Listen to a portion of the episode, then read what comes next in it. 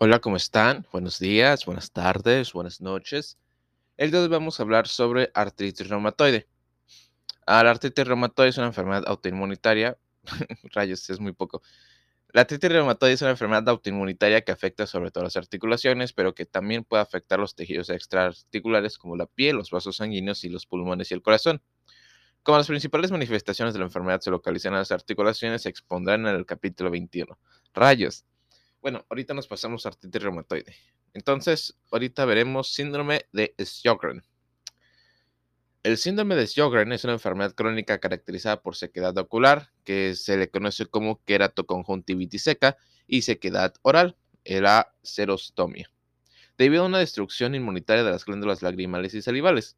Aparece en forma de trastorno aislado, que es la forma primaria, también conocido como síndrome seco o más a menudo asociado a otras enfermedades autoinmunitarias que es la forma secundaria. La artritis reumatoide es el, trastorno, asociado más frecuente, mientras que otros pacientes tienen lupus, eh, polimiositis, escleroderma, vasculitis, enfermedad mixta del tejido conjuntivo o enfermedad tiroidea autoinmunitaria. Las glándulas lagrimales y salivales muestran de forma característica infiltrados linfocíticos densos que consisten sobre todo en linfocitos T colaboradores CD4+, activados y algunos linfocitos B, incluidas células plasmáticas. Los estudios serológicos revelan con frecuencia autoanticuerpos. Pueden detectarse anticuerpos contra dos antígenos ribonucleicos proteicos, SSA, llamado RO, y SSB, llamado LA, en hasta el 90% de los pacientes mediante técnicas sensibles. Los títulos elevados de los anticuerpos frente a SSA o RO se asocian a un comienzo temprano de la enfermedad, una mayor duración de la misma y a manifestaciones extraglandulares como la vasculitis cutánea y la nefritis. Estos autoanticuerpos también están presentes en menores porcentajes en pacientes con lupus eritematoso sistémico y por ello no son diagnosticados del síndrome de Sjögren. Además, alrededor de un 75% de los pacientes tienen factor reumatoide, que es un anticuerpo reactivo frente a la inmunoglobulina G propia, y el 50 al 80% de los pacientes tienen ANAS. Patogenia. La patogenia del síndrome de Sjögren sigue siendo desconocida por el trastorno de los estudios serológicos, así como su asociación, aunque débil a los alelos del HLA apuntan a la activación de linfocitos, B linfocitos T y B autorreactivos. El desencadenamiento, el desencadenante iniciador puede ser una infección vírica de las glándulas salivales que provoca una muerte celular local y la liberación de antígenos tisulares propios. En los sujetos con una predisposición genética, los linfocitos TC4 activados y los linfocitos B específicos frente a estos antígenos propios pueden escapar de la tolerancia y participar en reacciones inmunitarias que llevan al daño tisular y finalmente a la fibrosis. Sin embargo, sigue siendo un misterio el papel de las citocinas y los subgrupos particulares de linfocitos T y la naturaleza de los autoantígenos reconocidos por estos linfocitos. Morfología. Las glándulas lagrimales y salivales son las principales dianas de la enfermedad, pero también pueden otras glándulas exócrinas, incluidas las que revisten los aparatos respiratorio y digestivo y la vagina.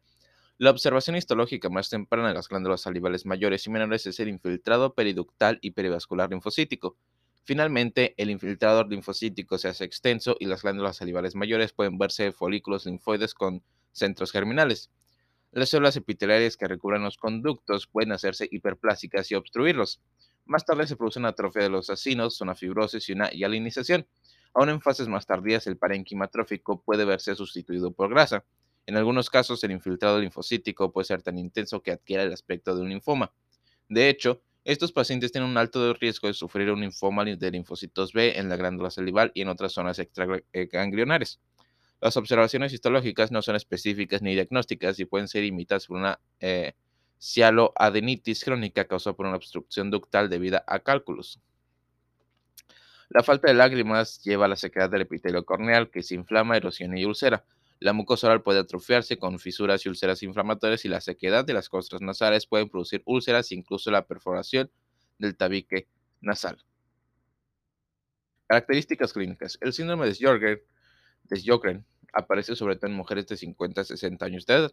Como puede esperarse, los síntomas se deben a la destrucción inflamatoria de las glándulas exócrinas. La queratoconjuntivitis produce visión borrosa, quemazón y prurito y secreciones espesas que se acumulan en el saco conjuntival. La serostomía da lugar a una dificultad para la deglución de los alimentos sólidos, una disminución del gusto, grietas y fisuras en la boca y sequedad de la mucosa oral. Hay un aumento del tamaño de las glándulas parótidas en la mitad de los pacientes. Otros síntomas son la sequedad de la mucosa nasal, la epistaxis, la bronquitis recurrente y la neumonitis. Se observan manifestaciones extraglandulares en un tercio de los pacientes que incluyen la sinovitis, la fibrosis pulmonar y la neuropatía periférica. Al contrario de lo que sucede con el lupus eritematoso sistémico, las lesiones glomerulares son infrecuentes en el síndrome de Sjögren. Sin embargo, a menudo se observan defectos de la función tubular como la acidosis tubular renal, la uricosuria y la fosfaturia que se asocian a una nefritis túbulo intersticial. Alrededor del 60% de los pacientes tienen un trastorno autoinmunitario acompañante como la artritis reumatoide. Resumen del síndrome de Sjögren. El síndrome de Sjögren es una enfermedad inflamatoria que afecta sobre todo a las glándulas salivales y lagrimales, lo que causa sequedad en la boca y los ojos. Se cree que la enfermedad se debe a una reacción autoinmunitaria de linfocitos T y B contra un antígeno propio desconocido expresado en estas glándulas o reacciones inmunitarias contra los antígenos de un virus que infecta estos virus.